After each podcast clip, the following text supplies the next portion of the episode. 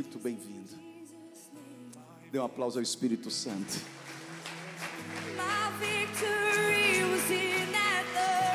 Dê um aplauso ao Espírito Santo que já está aqui ministrando o teu coração.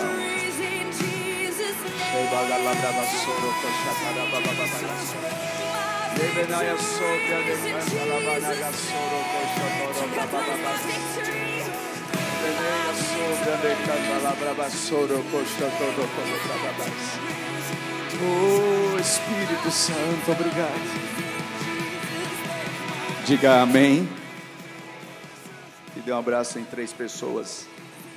Aleluia. E diga bem-vindo.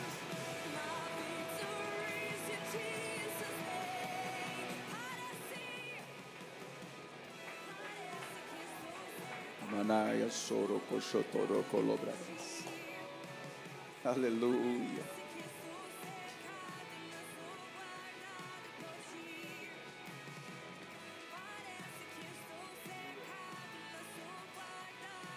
Amém? Pode sentar, querido. Amado. Que bênção vê-los aqui. Glória a Deus. Amanhã a gente registra o nome das cidades que aqui estão. Aleluia. Tem alguém de Fortaleza? Tem alguém da Calcaia? Alguém de Maracanaú? Alguém de Maranguape? Estou lembrando, estou só rodando. Alguém de Sobral? Glória a Deus. Alguém de Tatira? Eita Jesus. Tem alguém de. De onde mais? Granja. Eita Jesus. Ubajara. Eita Jesus. Glória a Deus. De onde mais que tem aqui? Antônio Bezerra, né? Sejam bem-vindos em nome de Jesus. Glória a Deus. Quantos, quantos, Conjunto Ceará. É, quem é apóstolo, fique em pé. Para eu ver. Os apóstolos, por favor, fique em pé. Vamos dar um aplauso a Jesus pelos vida dos apóstolos. Glória a Deus, apóstolas. Apóstolo, vai ficar em pé, apóstolo. Os apóstolas e os apóstolos. É porque eu falei no. no fique em pé, fique, continue, continue. Quem, quem aí é bispo e bispa? Fique em pé. Bispos e bispas. Glória a Deus. Um aplauso, Jesus. Quem é pastor, pastora, fique em pé. Pastor e pastora, fique em pé. Os pastores e pastoras, dando um aplauso a Jesus pela vida deles. Bem-vindos, pastores e pastoras. Quem é líder, líder de avivamento, fique em pé. Os pastores aplaudam por eles terem vindo também. Glória a Deus. Quem é crente, dá um aplauso a Jesus aí.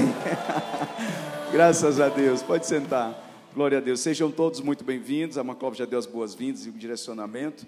E o apóstolo René mandou um abraço para vocês. O nosso pastor, nosso líder, ele está nos Estados Unidos, ele não pôde vir, né? Eu posso dizer para isso para vocês. Ele não pôde vir, mas ele está nos Estados Unidos numa missão. Mas é, eu estarei aqui representando nesse tempo profético em nome de Jesus. O tema desse momento que você vai ter com Deus é território da promessa. Esse tema, preste bem atenção a isso. Esse tema é um tema que veio de Jerusalém. Não é um tema que veio, poderia ser, mas não foi, lá do Conjunto Ceará, da, da minha sala de oração. Mas foi um tema que veio de Jerusalém, da reunião dos profetas, apóstolos, pastores, mestres, evangelistas em Jerusalém. Quando eles declararam o território da promessa sobre as nações da terra, estamos dentro desse ciclo desde o ano passado, e a gente, na visão, o apóstolo René lança esse decreto profético, o território da promessa, e no dia 31 de dezembro a gente recebe, e no dia 1 já começa a declarar e orar. Nós estamos debaixo de uma, de uma chamada profética sobre o território da promessa. E o território da promessa é um, um ato profético. Minha geografia, território da promessa, é um ato profético que vai colocar você no nível de Jerusalém. Você vai sair daqui no nível da sua chamada. Eu já estou querendo ir para Israel hoje, mas a gente está no encontro aqui esses dias, vou deixar até, terminar até domingo. Eu puder, por mim também, eu já iria segunda-feira, mas não dá, porque tabernáculo só vai começar em outubro.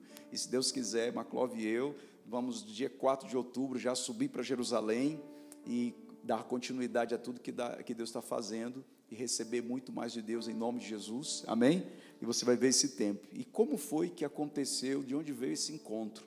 Esse encontro são ministrações que o apóstolo René derramou sobre nós já durante esse ano, ministrações que ele já trouxe sobre nós na, nas reuniões apostólicas, nesses momentos de discipulado, e vai ser derramado sobre você o dobro. Vem dele, vem do apóstolo René sobre mim e o dobro, o, vem sobre você, aí também dobra. Então, vai dobrando e vai dobrando e vai dobrando. O Espírito Santo falou ao meu coração que o Espírito Santo falou ao meu coração que ele vai colocar palavras em você e vai revelar o que está na Escritura para você.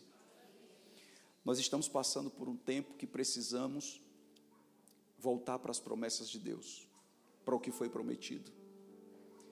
O mundo está estranho. Algumas coisas estão acontecendo no arraial do povo de Deus está muito esquisito.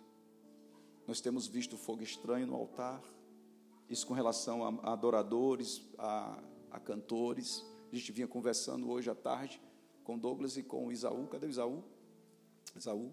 E com Douglas sobre isso, falando sobre alguns moveres estranhos, fogo estranho acontecendo no meio do, do louvor e da adoração da igreja, em que Antigamente, um, um músico da igreja, ele subia o monte para orar, para buscar a Deus, para poder cantar na igreja. Hoje eles vão para o show de rock, Hollywood Rock, é, Lola Palusa, para voltar inspirado. E eles não são todos, alguns vão, mas outros estão no altar de joelhos, buscando ao Senhor. Nós precisamos voltar para as promessas de Deus para a igreja, voltar para as promessas de Deus para os líderes. Tem pastores, profetas, apóstolos que estão escandalizando muito o evangelho no Brasil. Você certamente ouviu falar de pastor que caiu em adultério, apóstolo, bispo, pastores que escandalizaram a nação, cantores que escandalizaram a nação. Por que, que estão caindo? Por que, que tem igrejas que estão entrando no mover tão secular? Ela está parecendo um clube de, de, de, você visitar esse ministério e olhar e dizer assim, mas o que é isso? O maior escândalo que aconteceu ultimamente veio de uma igreja chamada Hillsong. Pra você ter ideia, a Discovery Key, Discovery Channel, o, can, o maior canal de documentário do mundo, fez um documentário sobre a igreja e a queda da igreja e os escândalos da um documentário. Esse documentário poderia ser sobre milagres, sobre adoração. Hillsong influenciou 10 anos a adoração no mundo. Ora, 10 anos. Desde da, da, da Zertek, a, a, a, cantora da Hillsong, Aclame ao Senhor, quando Diante do Trono cantou, a, a Ana Paula Valadão foi na Austrália e foi impactada com o ministério da Darlene Zertek, que foi a ministra de louvor do Hillsong, cantando Aclame ao Senhor. E, o, e as igrejas de dez músicas que as igrejas cantavam, cinco eram da Hillsong, no mundo inteiro. E o documentário é assim: o escândalo da mega igreja. Quatro episódios só mostrando os escândalos da Hillsong. E foi uma queda. O pastor presidente já foi tirado, não é mais o pastor presidente. Essa, esse mover que a gente tem hoje nas igrejas que escandalizaram, disse: Meu Deus, o que é isso? Aí Jerusalém diz assim: Vamos voltar para a promessa. Vamos voltar para o território da nossa promessa. O território da promessa vale muito. E não são todos os que vão entrar nele. Mas você está aqui porque Deus escolheu você para ser uma referência para esse tempo em nome de Jesus. Quantos estão ouvindo? É um privilégio você estar aí sentado ao lado dessa pessoa que está aí pertinho de você. porque Deus escolheu essa pessoa ao lado para entrar no território da promessa e manter a promessa viva e velar pela promessa do Senhor. Olhe para esse crente que está ao seu lado e diga assim: é um privilégio estar sentado ao seu lado. Você é crente. Você é crente. Aleluia. Glória a Deus. Tem algum crente aí? Bem, a Maclova já direcionou você sobre a apostila PDF, que é um, doc, um, doc, um documento online que tem no seu celular. Mas assim que você acessar, tem no QR Code aí da, que você vai anotar, põe o seu celular no modo avião, porque Satanás pode querer mandar um WhatsApp para você e tirar você da palavra.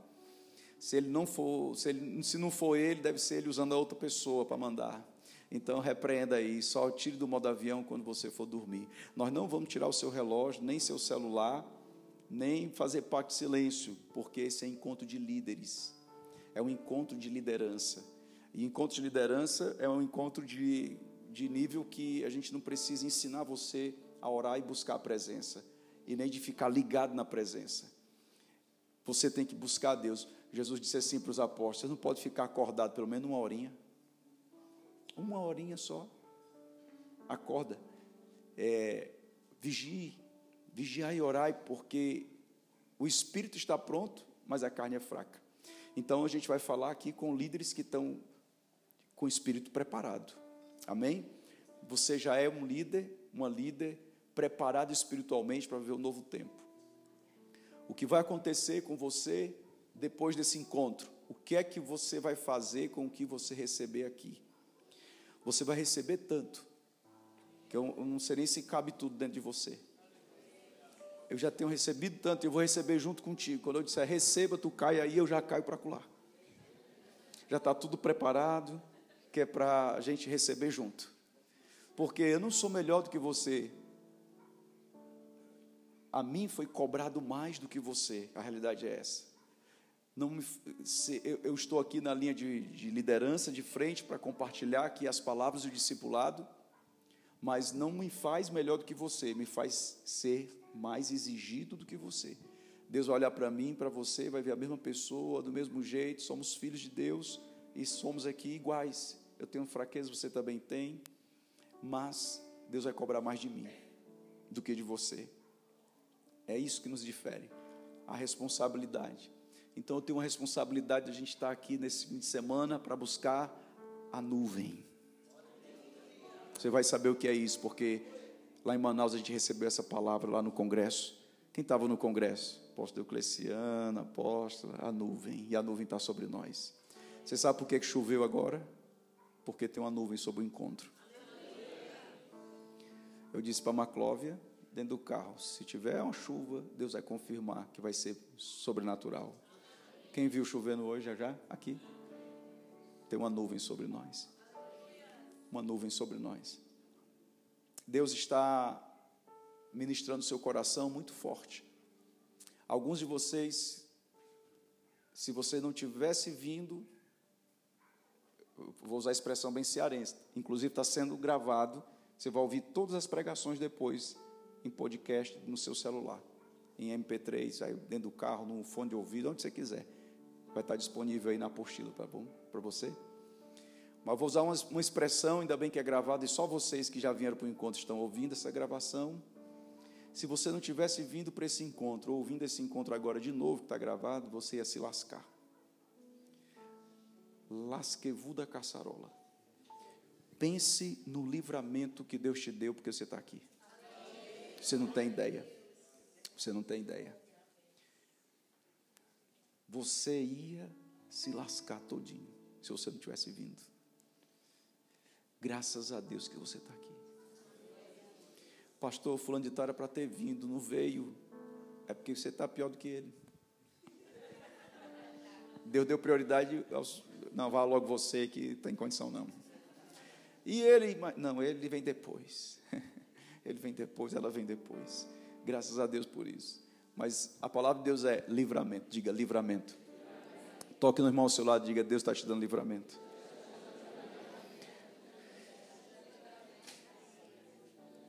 Graças a Deus que você está aqui, você vai entrar no território da promessa.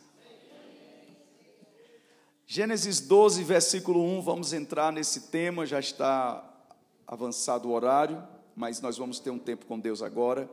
E antes de nós orarmos, nós vamos ter essa palavra, essa ministração. Ah, os versículos estão na sua Bíblia, você pode acompanhar, mas eu vou ler aqui os versículos 1, 2 e 3 de Gênesis capítulo 12. Vamos começar por aqui, por Abraão.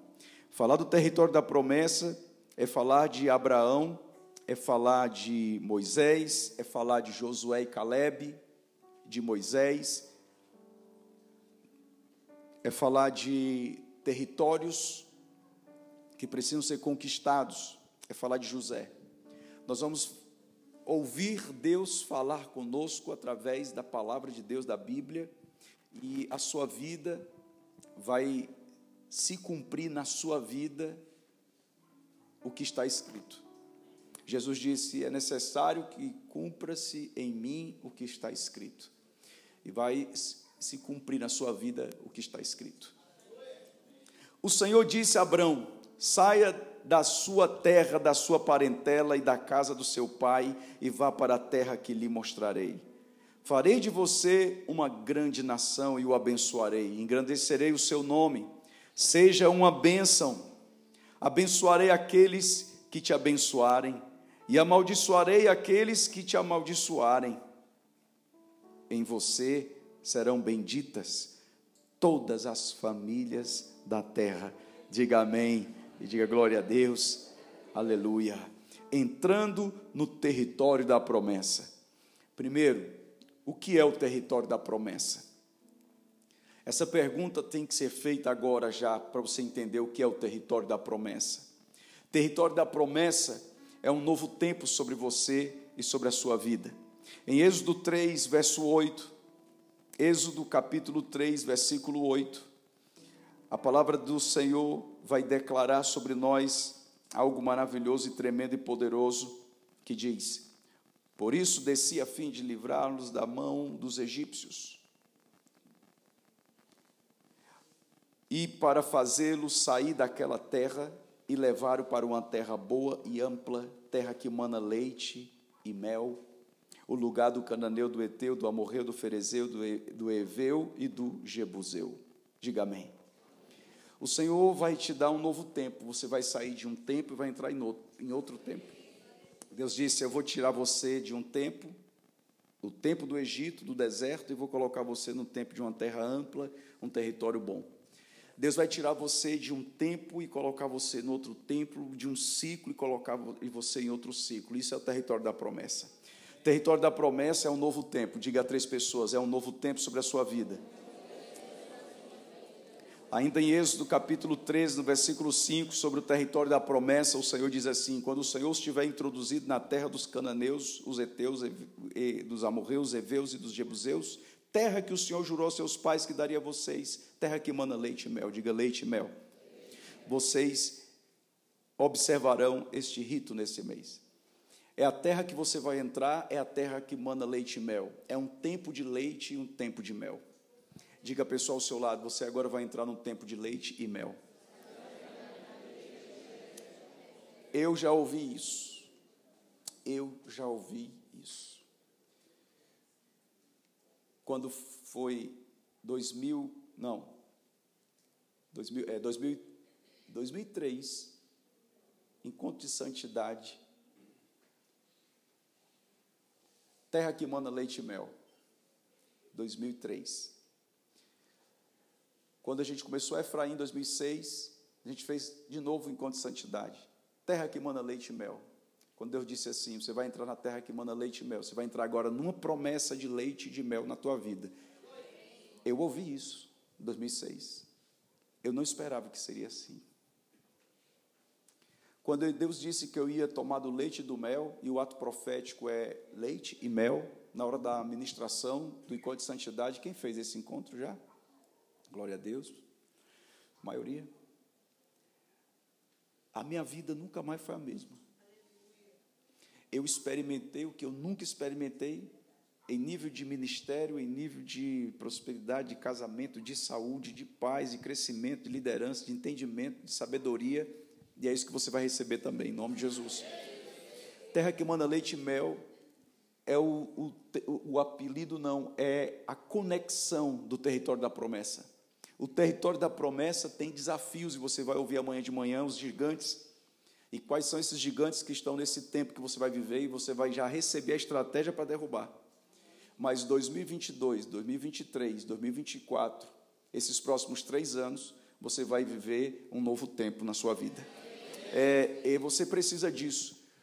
Quando eu ouvi isso em 2006, em, 2000, em 2003, em 2006, de três para seis, a minha vida deu uma guinada.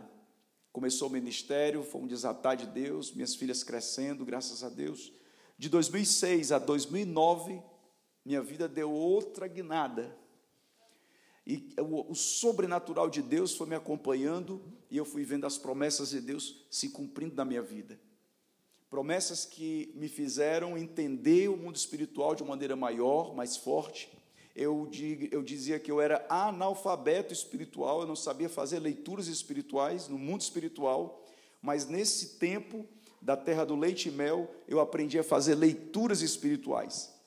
Eu comecei a ver o mundo espiritual e entender o mundo espiritual, a ver os sinais proféticos, a fazer atos proféticos, a entrar em um tempo de atos proféticos, a, a entrar em outros níveis proféticos. E isso fez minha vida mudar. Quem me conhece desde essa época sabe que foi uma mudança tremenda, uma transformação, um novo tempo. Vai acontecer na sua vida agora. Eu já estou esperando esse tempo, território da promessa, terra que manda leite e mel, tempo novo do leite e o tempo do mel. Eu já estou vendo o que Deus vai fazer daqui a três anos, e você vai ver o que Deus vai fazer daqui a três anos, vai começar agora. Por que, que Deus não mostra tudo? Porque você não aguenta. Deus não vai mostrar para você tudo. Se em 2006 Deus dissesse assim para mim, eu vou te mostrar tudo agora, eu não ia suportar. Deus ele vai dando de porção em porção. E aqui nós vamos sair com um novo tempo, que é uma nova porção do Senhor na nossa vida. Diga amém. Glória a Deus. É um lugar bom um lugar bom. Diga assim para o irmão ao seu lado: você vai entrar num lugar bom. Que lugar maravilhoso, que lugar bom. Gênesis 15, Deus diz assim, Gênesis 15, 13, vamos para a Bíblia. Eu vou ler muito a Bíblia para vocês, tá? Mas muito. Você precisa ler muito a Bíblia. Gênesis 15, 3. Você vai ler tanta Bíblia aqui que você, que você ainda não leu nos últimos meses. Você vai ler agora. Nem na pandemia você leu tanta Bíblia que você vai ler agora esses três dias. Gênesis 15, verso 13 diz: Então o Senhor lhe disse: Fique sabendo com certeza que a sua posteridade será peregrina em terra alheia, será reduzida à escravidão e será afligida durante quatrocentos anos. Mas eu castigarei a nação que os escravizar. Depois eles sairão com muitas riquezas. Eita Jesus! E você irá para junto de seus pais em paz, será sepultado em boa velhice. Na quarta geração voltará para cá, porque a medida da iniquidade dos amorreus ainda não se encheu. Preste bem atenção. Deus está dizendo assim: como é que vai ser sua vida durante 40 anos? Deus disse isso para um patriarca. Deus disse para você como seria a sua vida em quatro meses. Alguns, Deus fala em quatro anos, outros Deus fala em 40 anos. Eu sei que nesse tempo que nós estamos agora, 2022, Deus está revelando para você o que vai acontecer nos próximos anos. Você vai enfrentar desafios? Sim, mas você vai entrar num tempo bom tempo de prosperidade. Verso 14: E quem machucar ou quem mexer com você, o Senhor vai escravizar. Depois eles sairão com muitas riquezas e você vai sair dessa guerra rico. Tomara que Deus amplie tua prosperidade. Tomara que seja para você essa palavra. Vai ter paz e vai ser bênção. Capítulo 17, ainda de Gênesis, 17, versículo 8. Ouça bem. Darei a você e a sua descendência a terra onde agora você é estrangeiro.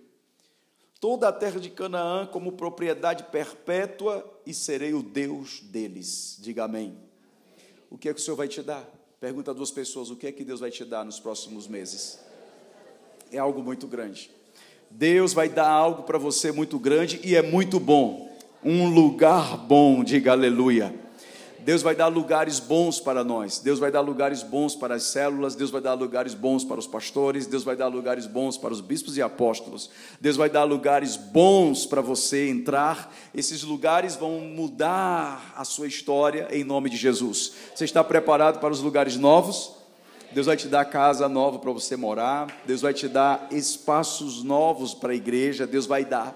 Esses próximos anos nós vamos tomar posse daquela, daquela promessa em nome de Jesus, terrenos, prédios, casas, sítios. Esse é o te em tempo de Deus para a nossa conquista. E a sua casa, a sua casa vai viver um tempo muito bom, em nome de Jesus.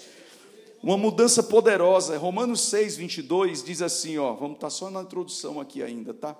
6,22 diz assim: Agora, porém, libertados do pecado, transformados em servos de Deus, o fruto que vocês escolhem é para a santificação, e o fim, neste caso, é a vida eterna. Diga, transformados em servos de Deus.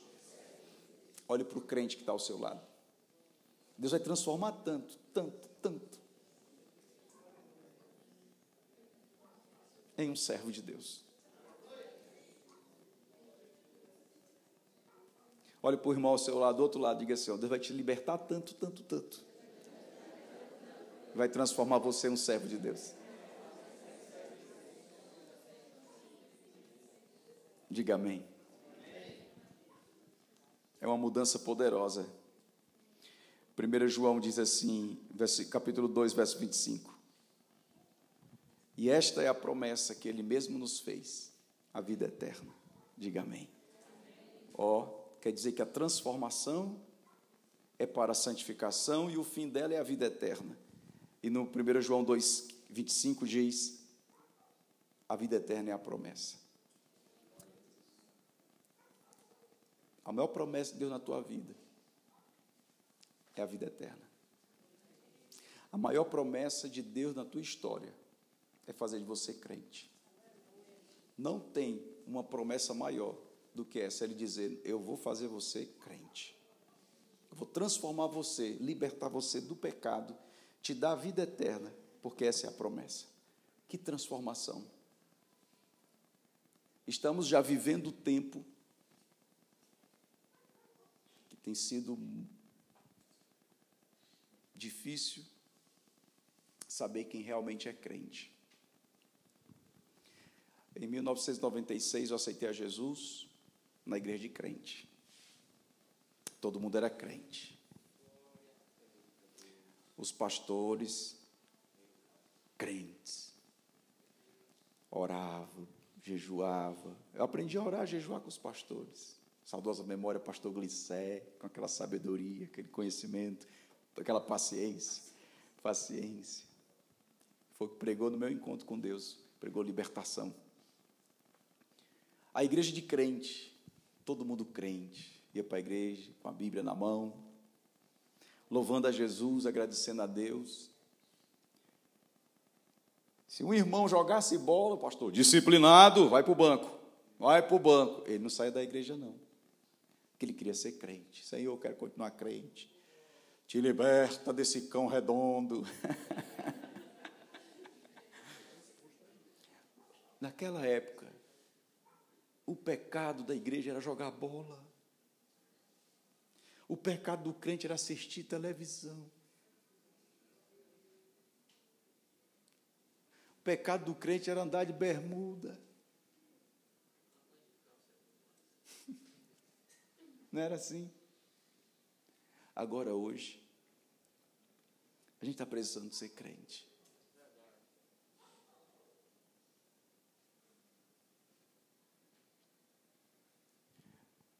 Já estão dizendo o que é certo, tornando errado, e o errado passando por certo. Dentro da igreja. Aí Deus diz assim: ó, a minha promessa é a vida eterna. O que é isso, vida eterna, Senhor? Está aqui, ó. Eu vou libertar você do pecado e vou transformar você em um servo de Deus. Território da promessa. Entrar no território da promessa é entrar num tempo da sua vida de ser servo de Deus, crente. Os únicos que serão chamados assim, ó, entra, servo bom e fiel, na alegria do teu Senhor. É servo. Você vai entrar num tempo que você vai se converter tanto. Mas, pastor, eu já sou crente, mas pense como você vai se converter mais ainda. Serão esses próximos dias aqui. Você vai sair desse encontro crente. Você recebe? Diga para o irmão ao seu lado, você vai sair aqui mais crente. Isso é o que Deus quer de você, diga amém.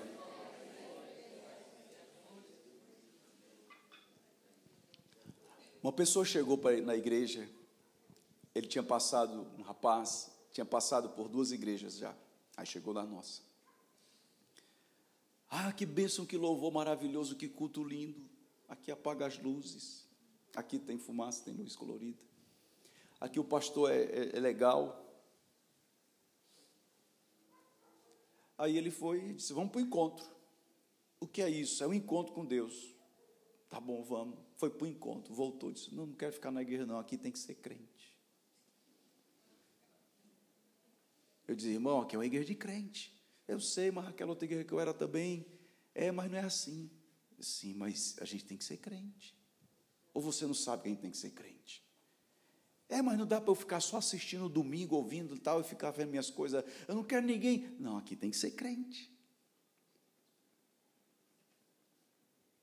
Ele disse: Não, vou ficar não, porque aqui na igreja tem que ser crente. Território da promessa. Pai, Deus vai levantar um exército de crentes.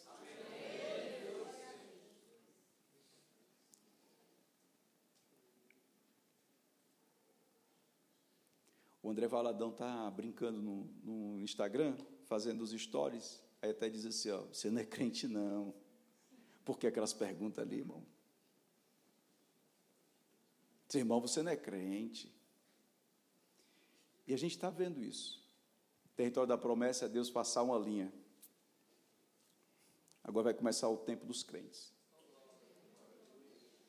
Agora vai começar um tempo de levantar uma geração de crentes. Nós não vamos entregar o Brasil desviado para a próxima geração. Nós vamos entregar um Brasil crente. Os crentes que chegaram aqui passaram para a geração dos brasileiros crentes. Os primeiros, os patriarcas da nação, passaram a geração para as igrejas crentes. E os crentes passaram para nós, crentes. Nós não vamos passar o Brasil desviado para os nossos netos. Nós vamos passar um Brasil crente. Território da promessa, Deus dizendo: você vai ser crente, seus filhos serão crentes, seus netos serão crentes, em nome de Jesus. O Senhor vai levantar uma geração de crentes. Esse é o território da promessa. Essa é a transformação de que eu recebo. É uma nova estação. É uma nova estação que exige odres novos. É uma nova estação que a gente tem que ver e olhar o que Deus está fazendo. Deus vai fazer algo novo na sua vida. Diga para três pessoas: Deus está fazendo algo novo na sua vida.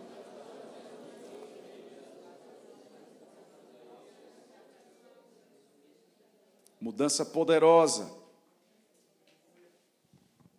Você vai viver coisas é, novas, você vai viver estratégias novas, e nessas estratégias novas você vai precisar do novo de Deus, e Deus vai te dar esse novo. Pergunte, irmão, ao seu lado: como entrar no território da promessa? Quantos querem viver esse tempo que foi dito agora? Quantos querem viver esse novo tempo de terra boa? Quantos querem viver esse novo tempo de crente? Né? Cor de crente, irmão. Quantos querem viver esse novo tempo de avivamento sobre você e sua família, sua casa, ministério, em nome de Jesus? Como entrar nesse território? Aí, aí o Espírito de Deus vai responder para você na palavra. Como entrar no território da promessa? Primeiro, obedecendo ao chamado de Deus. Hebreus capítulo 6, verso 15.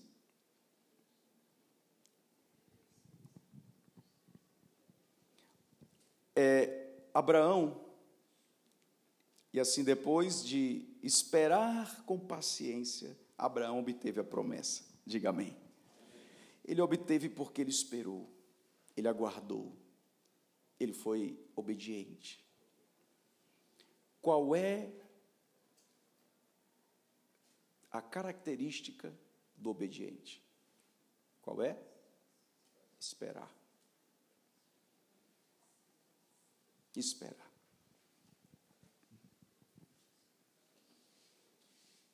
Escute isso. Todo impaciente é desobediente.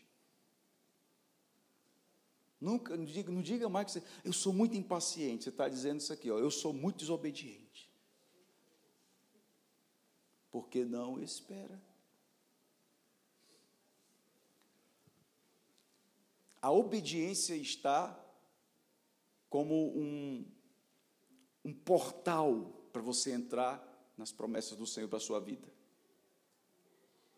Desobedecer a Deus é não esperar por Ele, é quebrar o processo.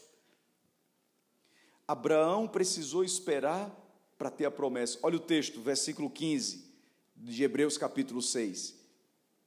Depois de esperar com paciência, Abraão obteve a promessa. Como é que você vai entrar? Obedecendo ao chamado de Deus na sua vida, que é a promessa de Deus na sua vida e na sua história, em nome de Jesus. Agora, você esperou até aqui, chegou o tempo para os que esperaram, aleluia. Ah, eu estou esperando no Senhor, glória a Deus, eu estou esperando no Senhor.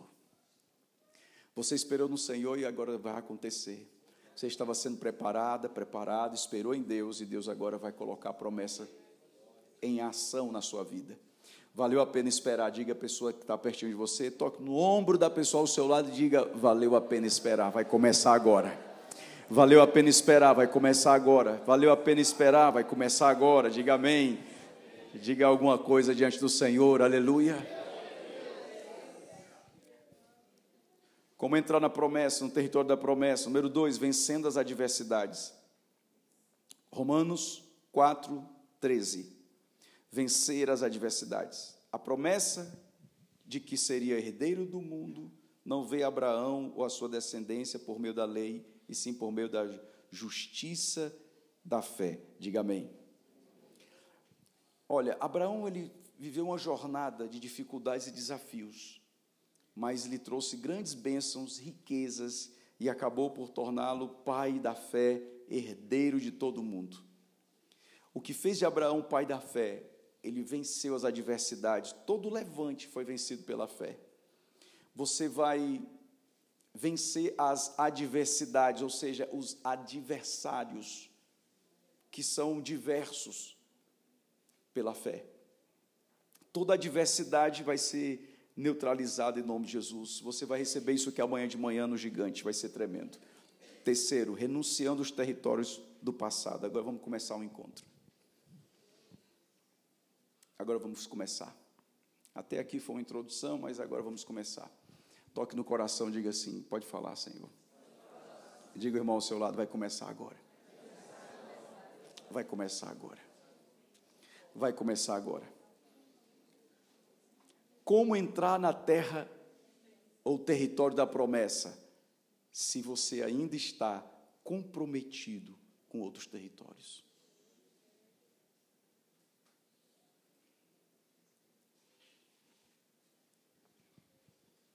Tem alguns territórios dentro de você que estão ocupando o espaço da promessa de Deus e Deus vai arrancar, e vai arrancar agora. Você, mesmo com sono aí, vai arrancar do mesmo jeito. Estou cansado. É bom assim, cansado está rendido. Arranca logo, Senhor. Porque quando eu ouvi isso aqui, foi a última ministração no congresso agora em Manaus, e Deus já mandou colocar como a primeira do encontro.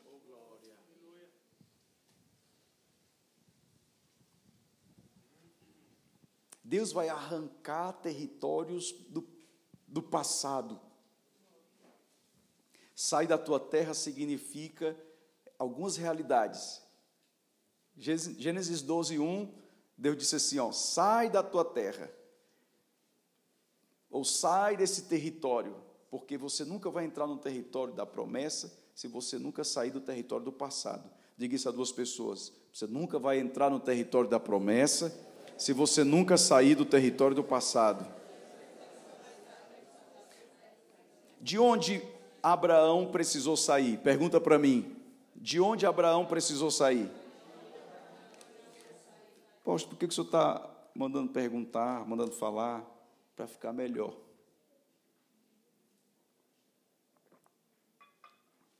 para você não se distrair.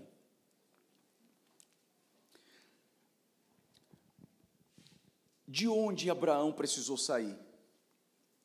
O que, que ele teve que renunciar para conseguir entrar no território da promessa? Primeiro, letra A que está no seu aí. Abraão, sai da tua terra. Gênesis 12, verso 1. Sair da terra. Escreva, renuncie o território cultural. Escreva, renuncie o território cultural. Escreva isso, você precisa. Isso aqui agora é uma libertação de liderança.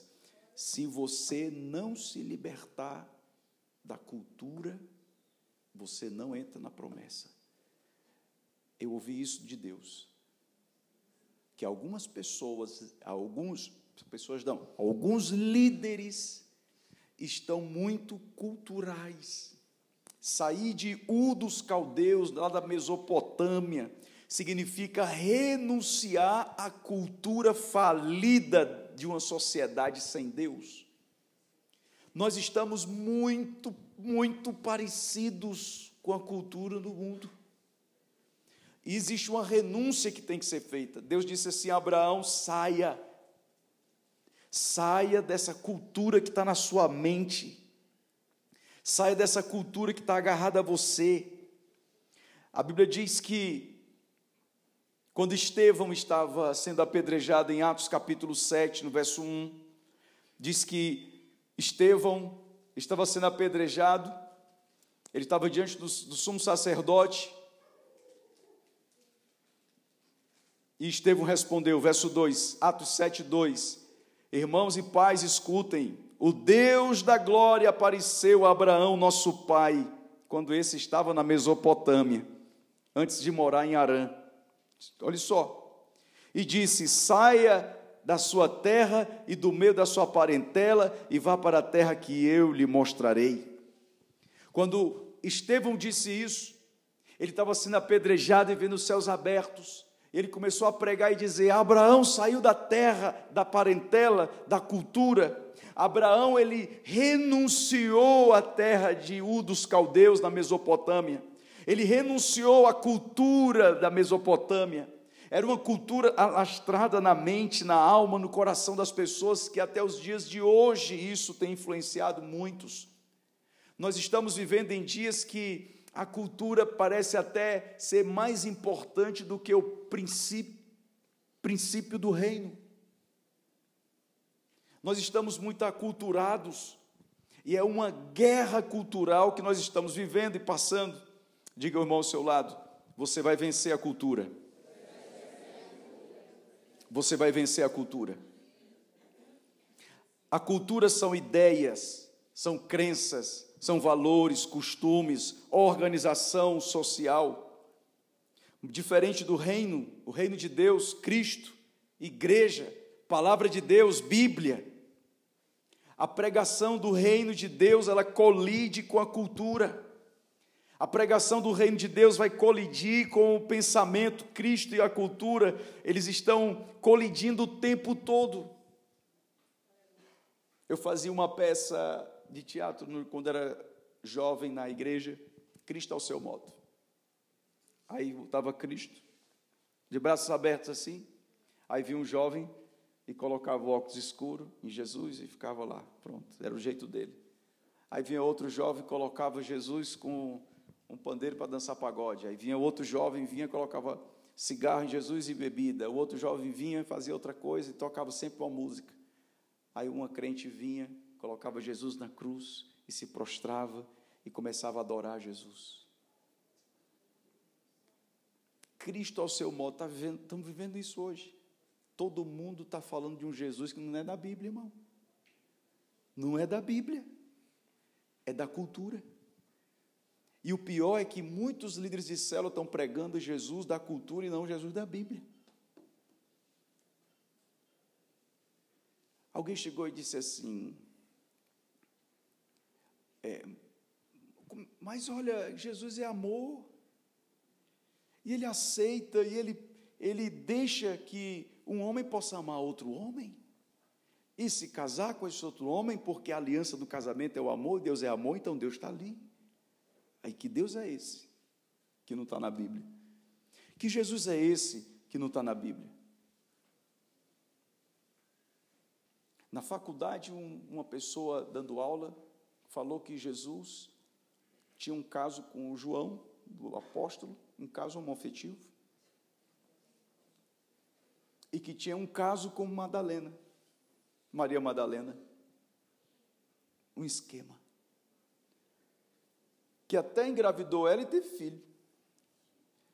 Que Jesus é esse que não está na Bíblia? Ah, vocês não sabem o Jesus verdadeiro?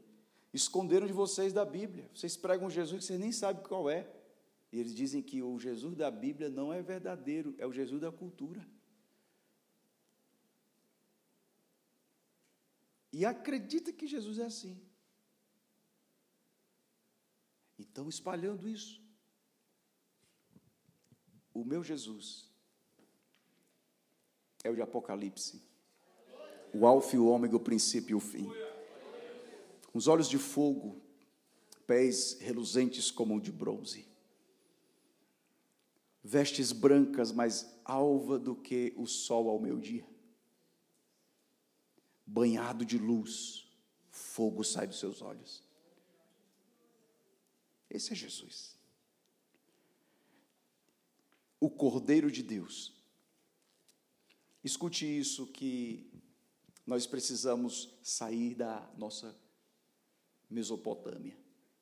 A cultura não é a fonte do conhecimento de Cristo. E a cultura não é a unção de evangelização. A unção de evangelização é o Evangelho. O Evangelho vai transformar você. O Evangelho vai transformar os discípulos. O Evangelho vai transformar a sua casa, a sua família. A cultura não. Número 2. Ainda no versículo 1 de Gênesis 12. Abraão, sai da tua parentela e da casa de teu pai. Renunciar territórios das maldições familiares. Diga isso a duas pessoas: renuncie o território das maldições familiares da maldição familiar. Renuncie o território da maldição familiar. Alguns líderes ainda estão presos no território da maldição familiar. Sair da parentela de Arã significava renunciar à parte errada da criação familiar. Tem uma, uma parte errada da sua criação que você tem que renunciar a isso tem uma parte é, maldita que veio de geração em geração que você tem que renunciar a esse território. Você não precisa repetir os padrões negativos e malditos da sua família na vida da sua casa. Sua casa será serva do Senhor. Josué disse: Eu e a minha casa serviremos ao Senhor. Sua casa não vai servir ao mundo, sua casa vai servir a Deus. Você vai vencer as maldições familiares maldições familiares, elas, elas vêm elas querem grudar em nós como um óleo, um óleo que gruda. Quando eu me via em alguns comportamentos de maldição familiar, pensamentos de maldição familiar, eu via isso nas minhas filhas, Isabela, que está aqui à frente, Emanuela, que está ali, ao lado da mãe dela ali atrás. Comportamentos da maldição familiar.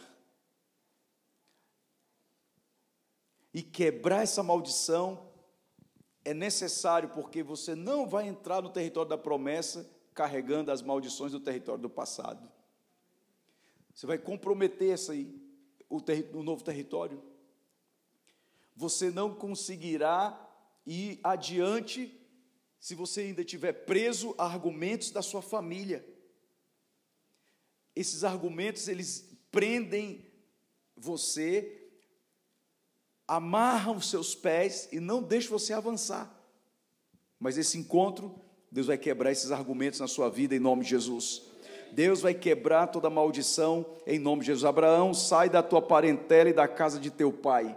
Isso significa sai da maldição que está sobre a terra e sobre a família, renuncie o território da maldição familiar. Não aceite na sua vida. Se a sua família viveu a maldição de pobreza, miséria e ruína, seja quebrada em nome de Jesus, você vai ver a prosperidade. Se a sua família viveu um território de divórcio, separação e traição, seja quebrado em nome de Jesus. Você vai receber santidade e um casamento renovado e restaurado em nome de Jesus. Se a sua família vivia um território maldito de religiosidade, você não será religioso, você será um homem de Deus, uma mulher de Deus que serve ao Senhor nos princípios da palavra, um profeta nessa geração, uma profetisa nessa geração. Se você recebe, diga amém, reaja em nome de Jesus. Diga eu recebo, diga eu recebo.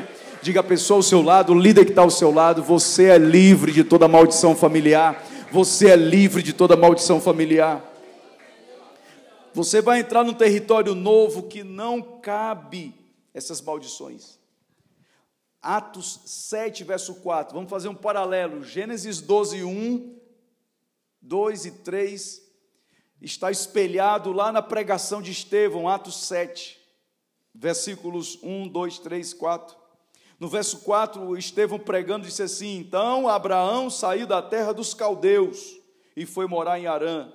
E dali, com a morte de seu pai, Deus trouxe para esta terra em que vocês agora estão morando. Ou seja, Abraão só entendeu quando o pai dele morreu nele. Enquanto tiverem maldições vivas em você, você não recebe a revelação. Você tem que pedir a Deus, Senhor, me liberta. Aí Deus é tão maravilhoso e tão bom que trouxe você para o encontro. Pensa como amanhã vai ser um sábado de libertação. Teve um pastor que disse assim: se eu cair endemoniado, apóstolo, me esconde debaixo das cadeiras, deixa ninguém me ver, não. Mas ele não vai ficar mais na minha vida. Eu vai não, vai voltar livre em nome de Jesus. Não tenho nem vergonha, não. Não tenha vergonha. Mas você vai ser liberto vai ser liberto. Se há alguma ação maligna para atacar sua família, você vai ser liberto. Chega de líderes de família falida. Diga eu e minha casa. Serviremos ao Senhor você os seus filhos servirão ao Senhor em nome de Jesus. Você vai ver os seus netos casados cheios de Espírito Santo, família, modelo bíblico. Família no gênero bíblico. Um pastor chegou para mim e disse assim: Apóstolo, estou morrendo de medo. Será que meus netos vão ser homossexual? Digo: Você vai é, levar para seus filhos e netos a glória do Senhor.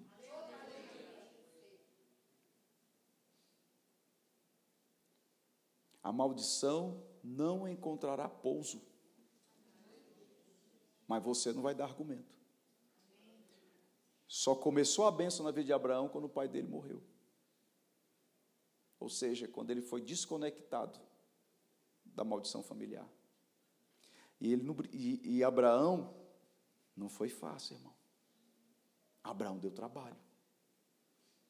Toque no irmão ao seu lado e diga assim: oh, você não é fácil. Você dá muito trabalho.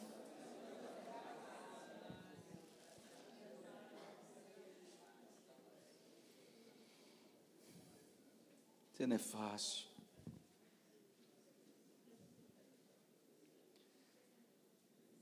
Ou você acha que você era melhor que Abraão? Terceiro, Abraão saia do Egito, renuncia o território do mundanismo.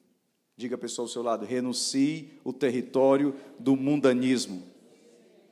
Lá em Gênesis capítulo 12, no versículo 10, quem está aí comigo? Diga amém. Gênesis 12 está espelhado em Atos dos Apóstolos, tá? Mas Gênesis 12, capítulo 10, diz: Havia fome naquela terra, havia pandemia, havia coronavírus, crise econômica, Assim Abraão foi para o Egito, para ali ficar, porque era grande a fome na terra. Diga misericórdia. Para que que Abraão foi, foi para o Egito, irmão? Capítulo 13 de Gênesis. Abraão saiu do Egito e foi para o Negueb. Ele e a sua mulher e tudo que tinha e Ló foi com ele, diga misericórdia. Ele sai do Egito, diga sair do Egito. É sair do mundanismo. Deixa eu perguntar uma coisa: tem pastor mundano? Você conhece pastor mundano? Mas existe pastor mundano? Sim ou não? Existe líder que quer a promessa, mas tem mente do Egito ainda? Sim ou não?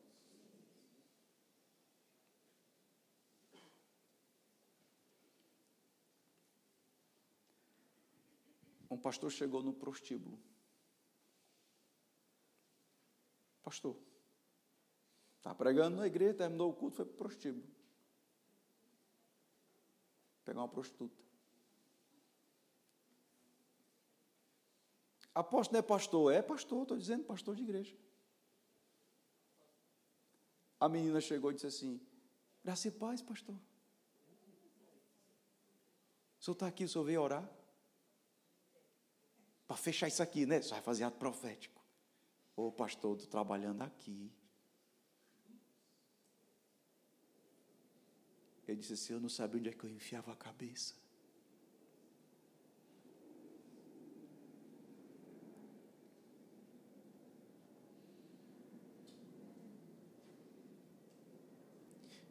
O pastor chegou. Se você assistir esse documentário da, que eu falei agora, da Rio Song, você vai escandalizar, mas você é maduro o pastor da Rio Song de Nova York, ele evangelizou e ganhou Justin Bieber para Jesus e ao mesmo tempo desviou Justin Bieber.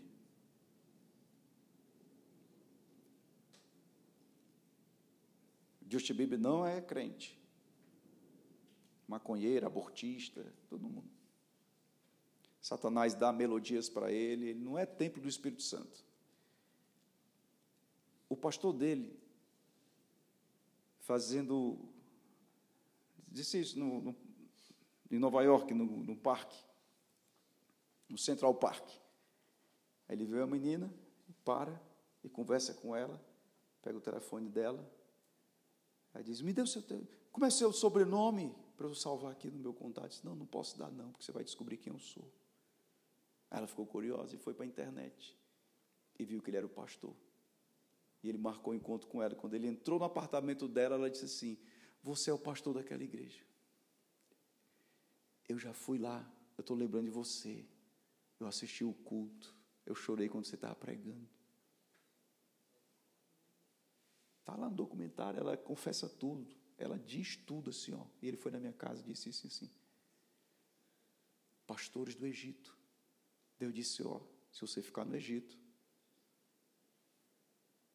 você não vai saber o que é a terra prometida. A promessa no Brasil está ainda em stand-by, porque ainda tem muito pastor com alma no Egito, muito líder de célula, apóstolo, crente, crente que está na igreja assistindo um culto, o apóstolo pregando, mas a cabeça dele está onde? No Egito. Deus vai arrancar o Egito de dentro de você. Deus vai arrancar o Egito de dentro de você. Esse território vai ter que sair. Gênesis 13, 1. Abraão saiu do Egito. Diga para o irmão ao lado, saia logo do Egito.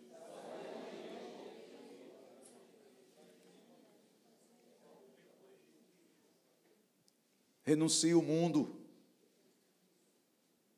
Você não tem parte com o mundo. Quarto, Abraão sai da companhia de Ló. Eita Jesus. Gênesis 13, versículo 7. Quem está comigo, diga amém. amém. Gênesis 13, verso 7. Houve desentendimento entre os pastores do gado de Abraão e os pastores do gado de Ló. Oi, e pastor briga, irmão?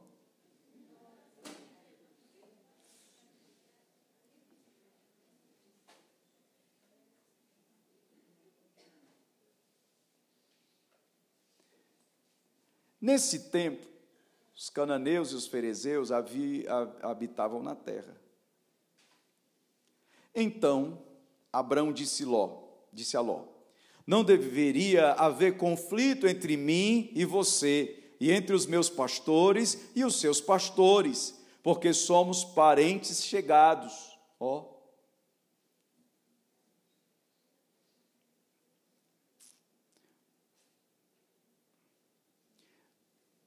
Não está toda a terra aí diante de você? Peço que você se afaste de mim. Se você for para a esquerda, irei para a direita. Se você for para a direita, irei para a esquerda. Verso 10: Ló ergueu os olhos e viu toda a campina do Jordão, que era toda bem regada, como o jardim do Senhor, como a terra do Egito, até a região de Zoar. Isso foi antes de haver o Senhor destruído Sodoma e Gomorra. Verso 11: Então Ló escolheu para si toda a campina do Jordão e partiu para o Oriente. E assim separaram-se um do outro. E assim separaram-se um do outro. Abrão habitou na terra de Canaã e Ló foi morar na cidade da Campina. E ia armando a sua tenda até Sodoma. Quem está comigo aí? Verso 14. Preste bem atenção, olhe para mim antes da gente ler. Escute bem isso. Sair do território do relacionamento de atraso. Existem pessoas que entram para ter um, uma amizade, um relacionamento com você, que é só para atrasar a sua vida. Enquanto você andar com essa pessoa, Deus não fala com você, Deus não desata você, Deus não prospera você. Uma pessoa errada, ela tem um, um poder de atrasar todo nível de promessa de Deus na sua vida. Uma pessoa errada entrando na tua vida, ela destrói tudo que você está construindo, e aquilo que você ainda nem conquistou, ela puxa você para trás e você não consegue avançar por causa de um relacionamento errado. Um relacionamento errado, ele pode ser um relacionamento de adultério, um relacionamento errado pode ser uma amizade de fofoca, um relacionamento errado pode ser uma companhia que quebra princípios de Deus, princípios do reino. Uma pessoa que tira você da presença do Espírito Santo, que torna-se uma pessoa mais importante para você do que o próprio Espírito de Deus na sua vida. Uma pessoa que coloca-se diante de você e da sua família e que tira você da sua casa, que se torna mais importante para você do que o próprio familiar, do que a própria esposa, marido, filhos é uma pessoa de relacionamento errado. Deus disse: Abraão, sai da tua terra e da tua parentela, sai do, da, da, da, da, cultura, sai da maldição da família, sai do Egito, mas Abraão carregou Ló com ele. Para que, que Abraão foi carregar o diabo de Ló com ele? Deus não disse: não leve ninguém, sai dessa terra, mas ele levou com ele o sobrinho chamado Ló o que é que essa pessoa tinha? O que é que Ló tinha que Abraão tinha que estar junto? Não, fique aqui comigo. Não tinha. Era uma sedução, mas é um relacionamento de atraso. Era um, um, relacionamento que tinha que ser quebrado. Sair da companhia de Ló significa você renunciar a pessoas erradas que estão atrasando a promessa de Deus na sua vida. E que elas estão aí é, querendo é, comprometer o seu coração e a sua chamada. Sai de Ló, foi a palavra. Verso 14: O Senhor disse a Abraão, depois que Ló se separou dele. Tem uma palavra, uma revelação, uma voz de Deus na tua vida que Deus só vai falar depois que você se apartar da pessoa errada. Eu nem sei quem é, mas vai. Mas vai. Mas vai. Você vai sair desse encontro. Alguns vão perder amigos. Alguns vão perder discípulos. Alguns vão perder colegas de trabalho. Mas vão ganhar a voz de Deus. Vão ganhar a direção de Deus para a sua vida. Para Ló disse assim: pelo amor de Deus, Abraão disse: sai da minha frente, sai da minha vida. Se tu for para a caixa prego, eu vou para a China. Não é assim? Vai para a China, vai para a caixa prego. Sai da minha vida. Você tem que tomar essa decisão. Deus ficou em silêncio com Abraão. No dia que Deus falou com Abraão, sai da tua terra, da tua parentela, vai para a terra que eu te mostrarei. Ele ficou calado, calado calado e calado, porque Abraão carregava Ló. Quando Ló foi embora, Deus falou com Abraão. Oh, o Espírito Santo está soprando sobre nós. Deus vai falar contigo nesse final de semana, mas vai falar muito a boca de Deus vai assim, ó, falar na tua direção, e você vai sair desse encontro com a palavra de Deus no seu espírito. Você vai sair dessa tenda de avivamento com a voz de Deus na sua alma. Você vai sair daqui com a presença de Deus e você vai entender o que Deus tem para você. Vai se cumprir a promessa. Vai se cumprir na tua vida o que está escrito em nome de Jesus. Tem algum crente aqui essa noite em nome de Jesus? O Senhor disse a Abraão: Agora que Ló separou de, de você, erga os olhos e olhe de onde você está para o norte, para o sul, para o leste, para o oeste. Porque toda a terra que você está vendo, eu darei a você. E a sua descendência para sempre.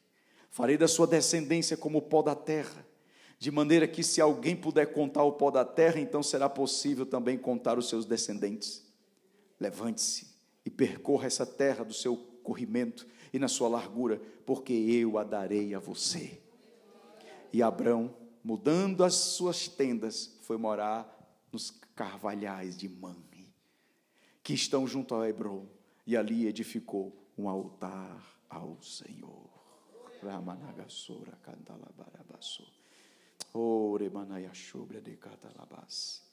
Tem coisa de Deus aí na tua direção. Deus está fazendo coisas tremendas na tua direção. Aquilo que Ele falou, Ele vai cumprir. Aquilo que Deus falou, Ele vai cumprir na tua vida. Aquilo que Deus falou, assim como Ele falou com Abraão, vai falar contigo. Deus de Abraão, que nunca quebrará a aliança que me fez. Feche seus olhos.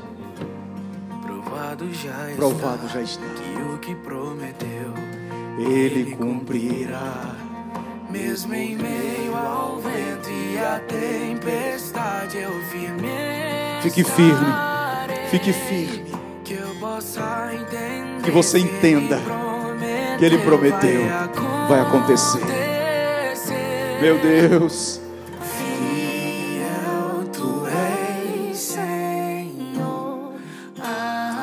Deus vai ser fiel a você. Deus é fiel para cumprir a promessa dele.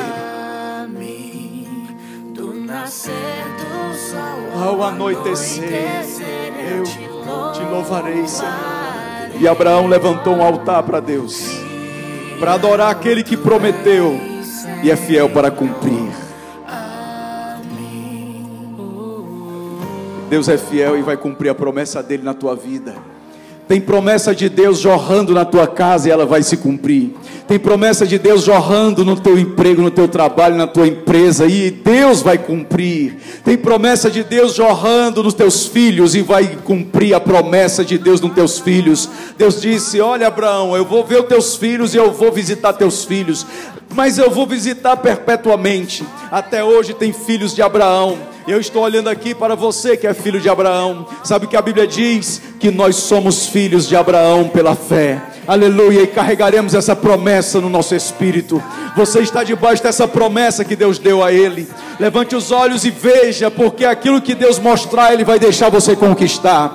Aquilo que Deus deixar você ver, ele vai deixar você ter. Aquilo que Deus deixar você enxergar, ele vai deixar você conquistar. Você vai sair daqui com a visão ampliada. Deus vai te dar visões tremendas aqui nesse encontro. Você vai ver o que você ainda não viu e você vai enxergar o que você ainda não enxergou. Em nome de Jesus, diga: Eu vi a promessa se cumprir.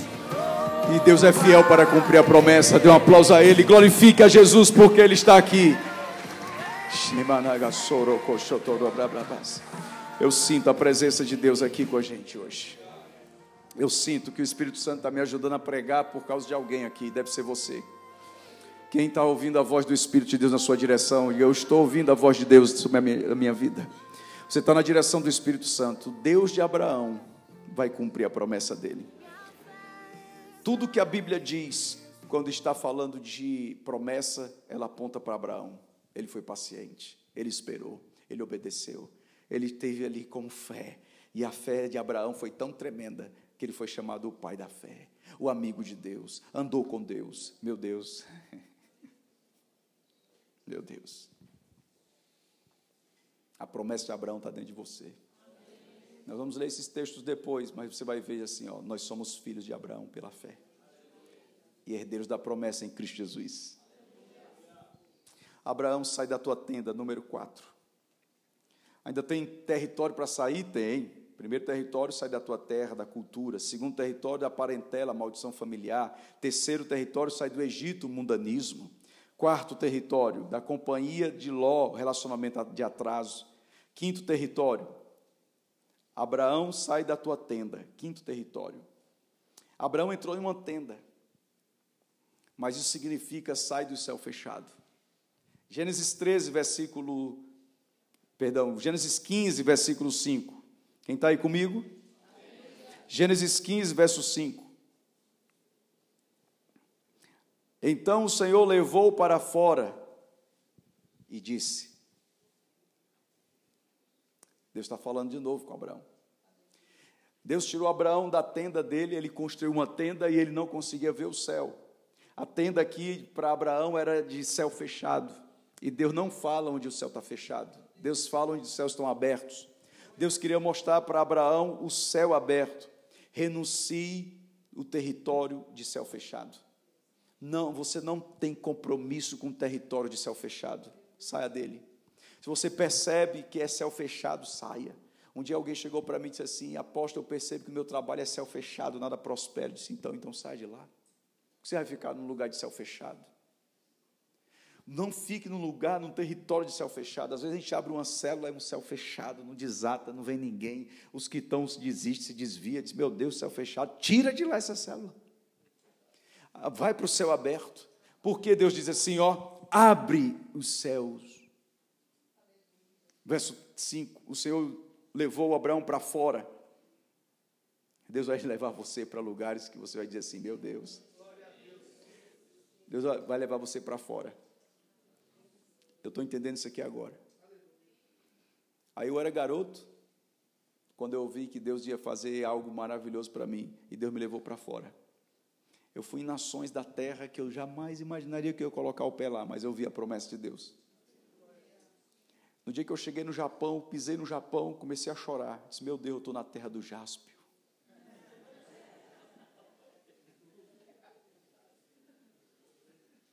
Eu estou na terra do Jaspio.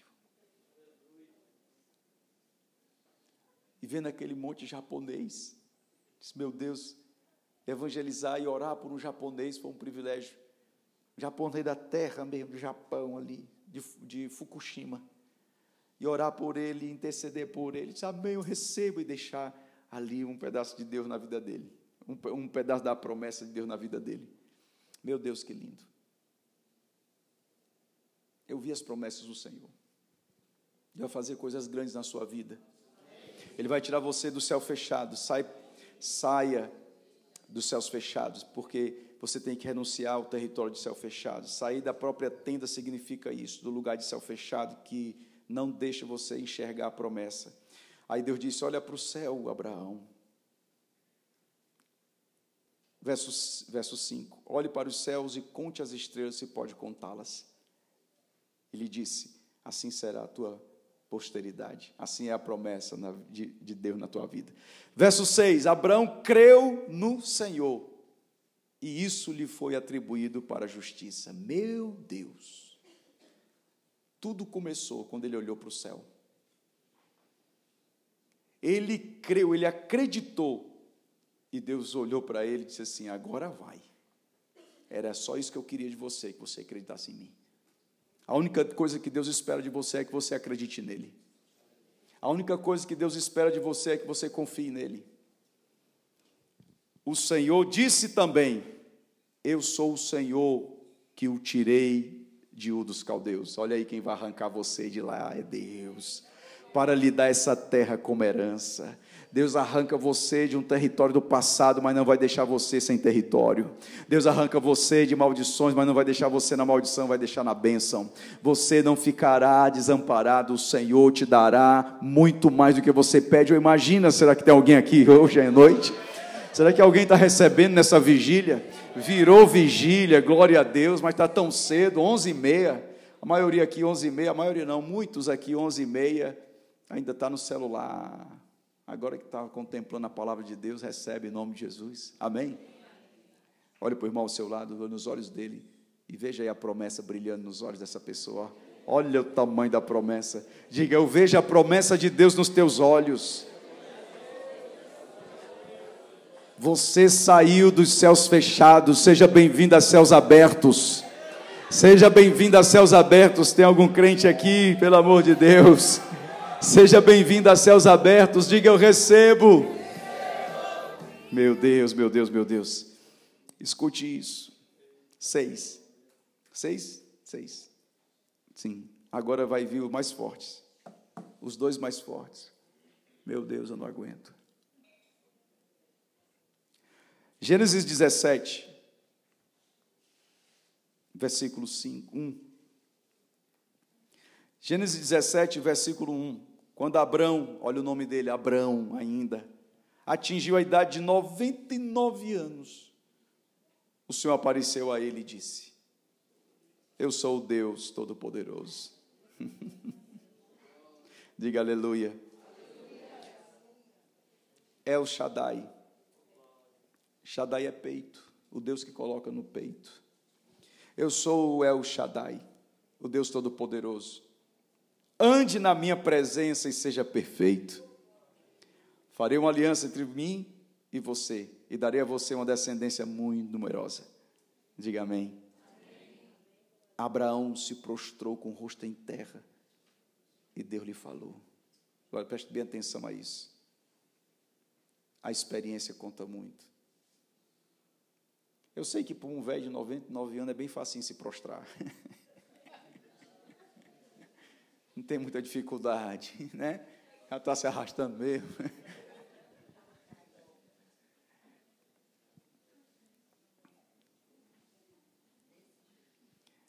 Depois dessa pandemia, tem muitos líderes que estão bem facinho de se prostrar, hein? Tem uns que ainda nem se levantaram, hein? Abraão se prostrou, com o rosto em terra, e disse: E Deus lhe falou: Quanto a mim, esta é a minha aliança com você. Você será pai de muitas nações. Será, Senhor, que eu ainda vou ganhar mais alma? Será que eu ainda vou gerar mais filhos? Tem líderes aqui que estão até desistidos de fazer discípulos para Jesus. Saíram do encontro dizendo: Eu sou pai de multidão, sou pai de multidão. Já foram para o Mover 1. Ah, eu sou pai de multidão, pai de multidão. E hoje, que será, Senhor, que eu ainda vou ter discípulo? E Deus diz assim: você vai ser pai e mãe de multidões. Essa é a minha aliança com você. O seu nome não será mais Abraão, verso 5, e sim Abraão. Preste bem atenção. Renuncie o território da identidade limitada. Renuncie o território da identidade limitada. Não se identifique com limitações. Abrão significava um, um, um homem famoso. Mas Abraão, ele podia ser pai de filho, mas agora seria pai de muitos filhos. Pai de multidão. Sair do seu nome, Abrão, Sair do nome Sarai e para Sara significa renunciar à identidade limitada que recebemos com nossos estigmas. Tem gente que diz assim, não, não, não tem mais jeito para mim. Tem, tem sim. Tem sim. Ah, já deu errado tantas vezes, mas agora vai. Será, Deus só quer que você acredite. Deus só quer que você acredite. Preste bem atenção. Você vai viver os melhores dias da sua história. Apóstolo, já ouvi isso, por que não acreditou? Você vai viver os melhores dias da sua vida. Não, o melhor ainda você vai viver ainda. Alguns dizem assim, bom era um passado, por isso que Abraão é, o passado foi bom, mas Abraão, pai de multidões. O Senhor vai apontar para você dias que são dias que você nunca viveu, que você nunca experimentou. Deus mudou Abraão, mudou o nome dele, mudou o nome da esposa Sarai para Sara, porque Deus queria transformar a identidade deles. Versículo 15 de Gênesis 17. Deus disse a Abraão: A Sarai, sua mulher, você não chamará mais de Sarai, porém de Sara. Deus mudou o nome dela para princesa de Deus, aleluia. Meu Deus, Deus vai mudar a tua linguagem e Deus disse assim, ó, ela não será mais chamada, não, ele diz assim, Abraão, você não vai mais chamar ela de Sarai, você vai chamar ela de Sara, porque a tua boca é boca de profeta, o que você fala acontece. O que você declara, assim é. O que você desejar e proclamar, assim seja. Você vai sair desse encontro com uma boca alinhada ao profético.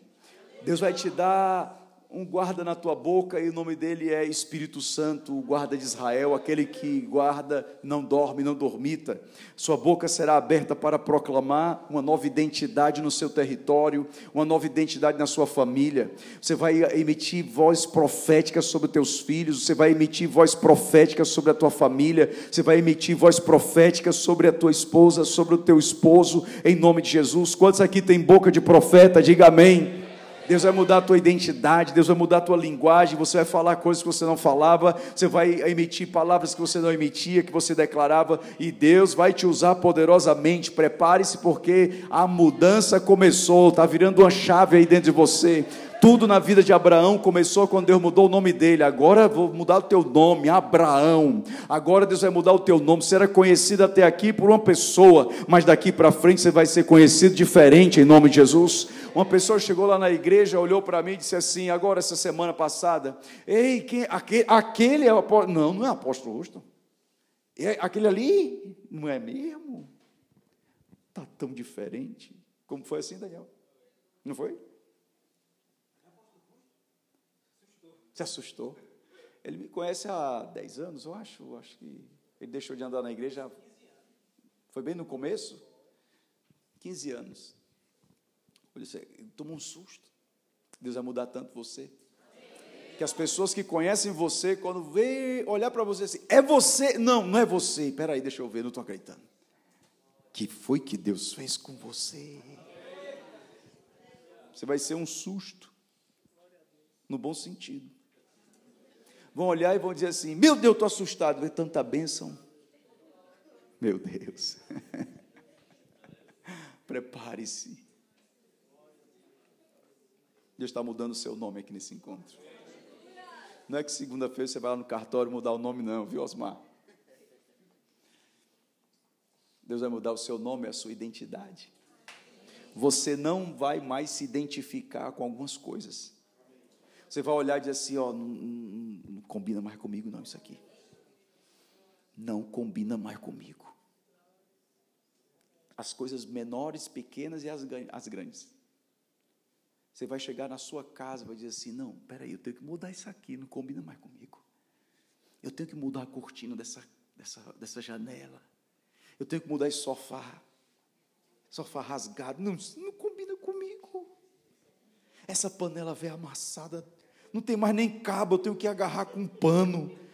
Não combina mais comigo. Eu fui para o encontro território da promessa. Deus disse que ia mudar meu nome, minha identidade. Isso eu não me identifico mais com isso.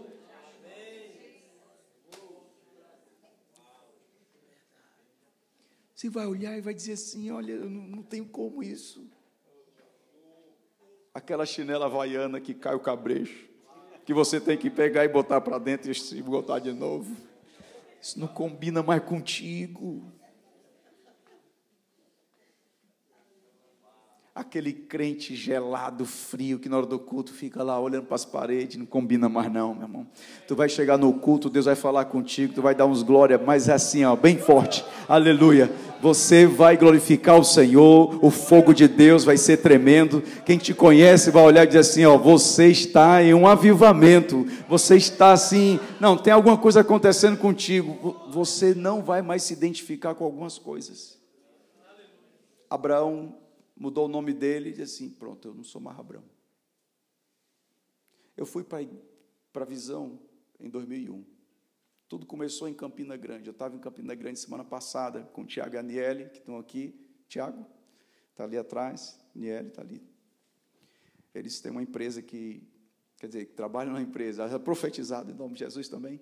Então, tem uma empresa e lá em Campina Grande, o CEO, o presidente da empresa, estava lá, a gente teve um encontro com ele, foi muito forte. Eu disse, Tiago, onde tudo começou foi aqui nessa cidade chamada Campina Grande.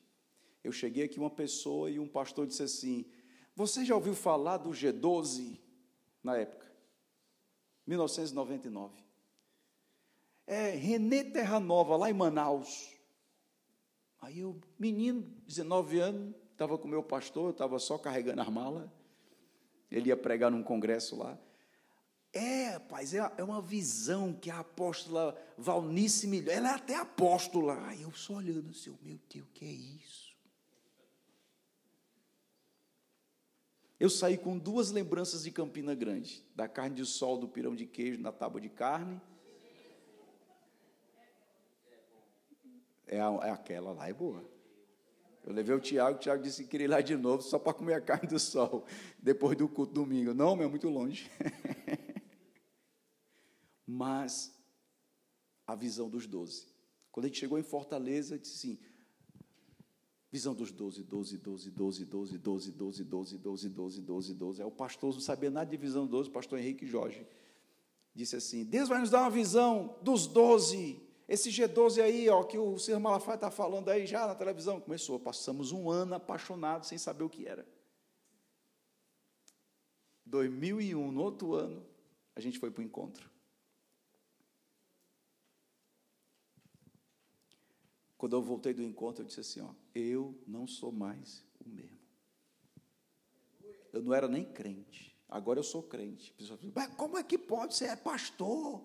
Eu não era nem crente, agora eu sou. Nunca mais eu me identifiquei com uma carrada de coisas da minha vida, porque Deus mudou meu nome no encontro. Aí a gente pensa que é só isso, mas é de glória em glória. Eu agora era um pastor de avivamento. Na visão celular, no modelo dos doze. Que agora eu tinha uma cobertura espiritual que orava por mim. O apóstolo René Terra Nova. Meu Deus, aí foi encontro, encontro, encontro, encontro, encontro, encontro. E Deus foi mudando a nossa identidade. Maclóvia pode dar o testemunho e dizer para você: em cada encontro, um novo destino na minha vida, um novo tempo. Eu voltava uma nova pessoa. Você não vai voltar para casa a mesma pessoa. Deus vai mudar você e você vai perceber assim, ó, isso não combina mais comigo. Eu não me identifico mais com isso. E você vai ter que abrir mão disso para assumir o nome que Deus te dá. No dia que Deus disse a Abraão, ele assinou o sobrenome de Abraão. Presta bem atenção a isso. Não agora não era mais um homem de Deus, um Abraão de Deus. Deus pegou o nome de Abraão e botou nele. Se eu vou fazer do seu nome o meu sobrenome, quem falar de mim vai ter que dizer Deus de Abraão.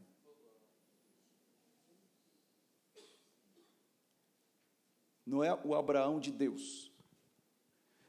O Rusto é um homem de Deus, mas o Deus é o Deus de Abraão.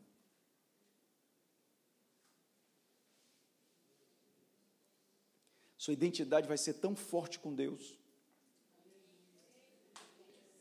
que o teu vizinho vai orar e dizer assim: Deus do Ruston, vai botar o teu nome, Deus do Douglas, do Toniel, Deus do Paulo.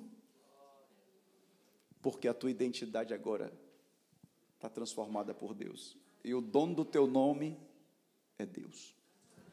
O seu nome não será ligado a mais nada nessa terra que não seja Deus. Quem falar assim, teu nome vai lembrar logo do teu Deus. Abraão era muito rico, próspero, dono de fazendas, bichos, boi, tudo. Mas ninguém lembrava disso. Lembrava do Deus de Abraão. Vão falar de você, vão lembrar disso de você. Sua identidade será transformada de uma maneira linda e poderosa. Um novo tempo do Senhor está sobre ti e a sua identidade será transformada de uma maneira tão poderosa e tremenda. O Senhor coloca o nome dele em você e você carregará o nome do Senhor por onde quer que você for, em nome de Jesus. Diga eu recebo, diga amém. Vou terminar. Abraão sai de Isaac. Ai, Jesus. Gênesis 22, verso 1. Gênesis 22, versículo 1 diz: Depois dessas coisas, Deus pôs Abraão à prova e lhe disse: Abraão, este lhe respondeu: Eis-me aqui. Deus continuou: Pegue seu filho, seu único filho, Isaque, a quem você ama.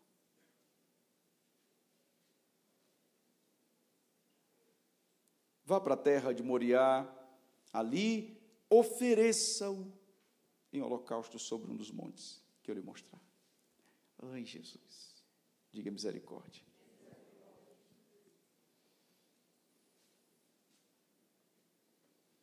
Verso 6: Abraão pegou a lenha do holocausto e a colocou sobre Isaac, seu filho. Ele, por sua vez, levava nas mãos o fogo e a faca. Assim os dois caminhavam juntos. Isaac rompeu o silêncio e disse a Abraão, seu pai: meu pai Abraão respondeu: Eis-me aqui, meu filho. Isaque perguntou: Eis aqui o fogo e a lenha, mas onde está o cordeiro para o holocausto? E Abraão respondeu: Deus proverá para si o cordeiro para o holocausto, meu filho. Diga amém.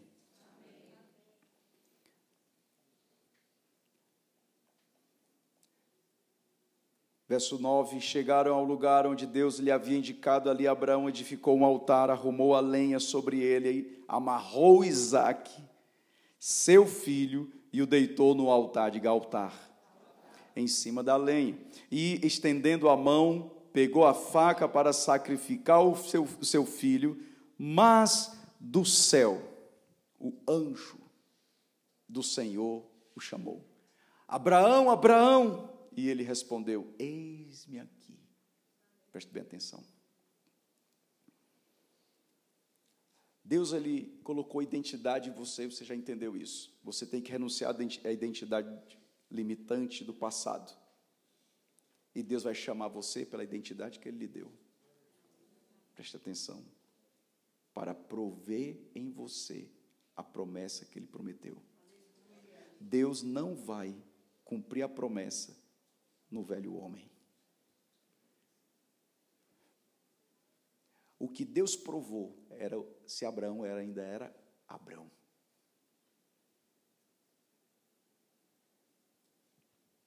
O que Deus provou era se Abraão ainda era Abraão.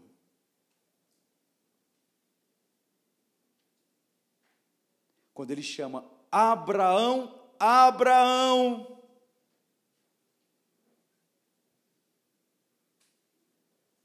Deixa eu ver se você está crente mesmo. Se você agora se identifica com a minha palavra, se você se identifica com a minha promessa, se a sua identidade agora está coligada com minha voz, com o que eu determinei sobre você, com a unção que eu coloquei sobre a tua vida.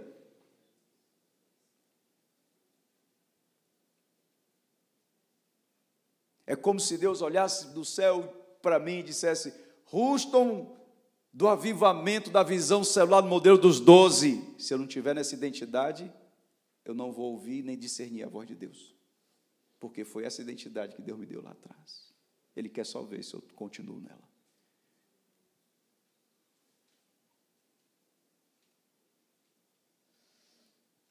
Pastor Ruston, Apóstolo Ruston, é uma identidade que Deus grudou em mim e que Ele vai buscar em mim essa identidade para prover, aí a provisão virá para quem está na identidade que Deus deu. Se você se identificar com aquilo que não é de Deus para a sua vida, nem é promessa de Deus para a tua história, não tem provisão para o teu lado. Quando Deus disse, Abraão, Abraão, ele respondeu, eis-me aqui, Senhor. Então ele disse: Não estenda a mão sobre o menino, não faça nada a ele, pois agora sei que você teme a Deus, porque não negou o seu filho, o seu único filho. Diga amém. Preste bem atenção a isso aqui. Ele fez isso em Tiago capítulo 2, verso 21. Por acaso não foi pelas obras que Abraão, nosso pai, foi justificado quando ofereceu o seu filho Isaque sobre o altar? Você percebe que a fé operava juntamente com as suas obras e que foi pelas obras que a, que a fé se consumou. E se a escritura se, e se cumpriu a escritura que diz: Abraão creu em Deus e isso lhe foi atribuído para a justiça e ele foi chamado amigo de Deus. Assim vocês percebem que uma pessoa é justificada pelas obras e não somente pela fé. Preste atenção a isso que Deus está colocando no seu coração hoje. Você vai entrar numa promessa. Você vai entrar numa promessa. Mas é a obra de Deus na fé, a obra de Deus na sua vida pela fé. Deus quer que você esteja na obra. Abraão, ele, ele agia, ele era um obreiro da fé. E Deus via isso em Abraão e chamou o meu amigo. Porque Deus, aqueles que estão agindo pelas, pelos atos de fé, são chamados amigos de Deus. Você vai ter essa amizade com Deus, porque você vai colocar a sua fé em prática. Você vai ter essa amizade com Deus, porque você vai ter o seu coração nele. Abraão ia perder um filho para continuar amigo de Deus. Abraão ia perder o filho que ele ama, que ele amava, para continuar amigo daquele que é o amor.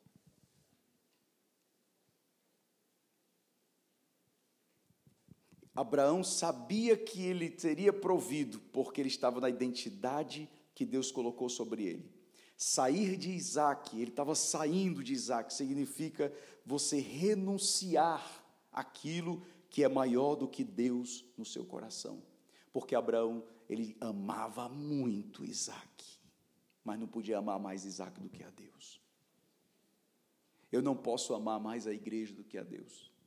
Eu não posso amar mais a promessa do que a Deus. Eu não posso amar mais a minha esposa do que a Deus. Eu não posso amar mais minhas filhas do que a Deus. Eu não posso amar mais você do que a Deus. Eu tenho que amar a Deus primeiro. Deus acima de todas as coisas. Amar a Deus sobre de todo coração, toda alma, força e entendimento. Deus foi buscar isso em Abraão. E Deus está buscando isso em você. Será que você ama Ele mais do que a promessa que Ele vai te dar? Será que você ama mais a Deus do que a promessa que Ele está te dando? Você ama mais a Deus do que a unção dEle? Será que você ama mais a Deus do que o, o que Ele tem te dado e tem colocado em você? É isso que Deus está buscando. Deus quer que você viva essa, esse tempo novo. Em nome de Jesus, diga amém. Diga obrigado, Senhor. Coloque a mão no seu coração. Diga: arranca de mim todo o território do passado, todo o território estranho. Arranca da minha alma, Senhor, toda identidade limitante, todo estigma. Arranca da minha alma toda palavra contrária. Arranca, Senhor, toda companhia errada, todo relacionamento errado, relacionamentos do atraso Arranca todo mundanismo de dentro de mim, toda maldição familiar. Arranca toda mentalidade, toda ideologia do, da, da cultura sem o reino de Deus. E coloca em mim, Senhor, a identidade da tua promessa. Eu quero andar na tua presença e ser perfeito. Abraão, anda na minha presença e ser perfeito. Meu Deus. Eu amo mais o Senhor do que o que o Senhor dá. Abraão tinha a presença e teve a presença e não tinha um filho. Abraão agora tinha um filho, mas não podia perder a presença. Vá ficando em pé, vá pedindo a Deus. Oh Deus poderoso. Na baraga sobra da baraga.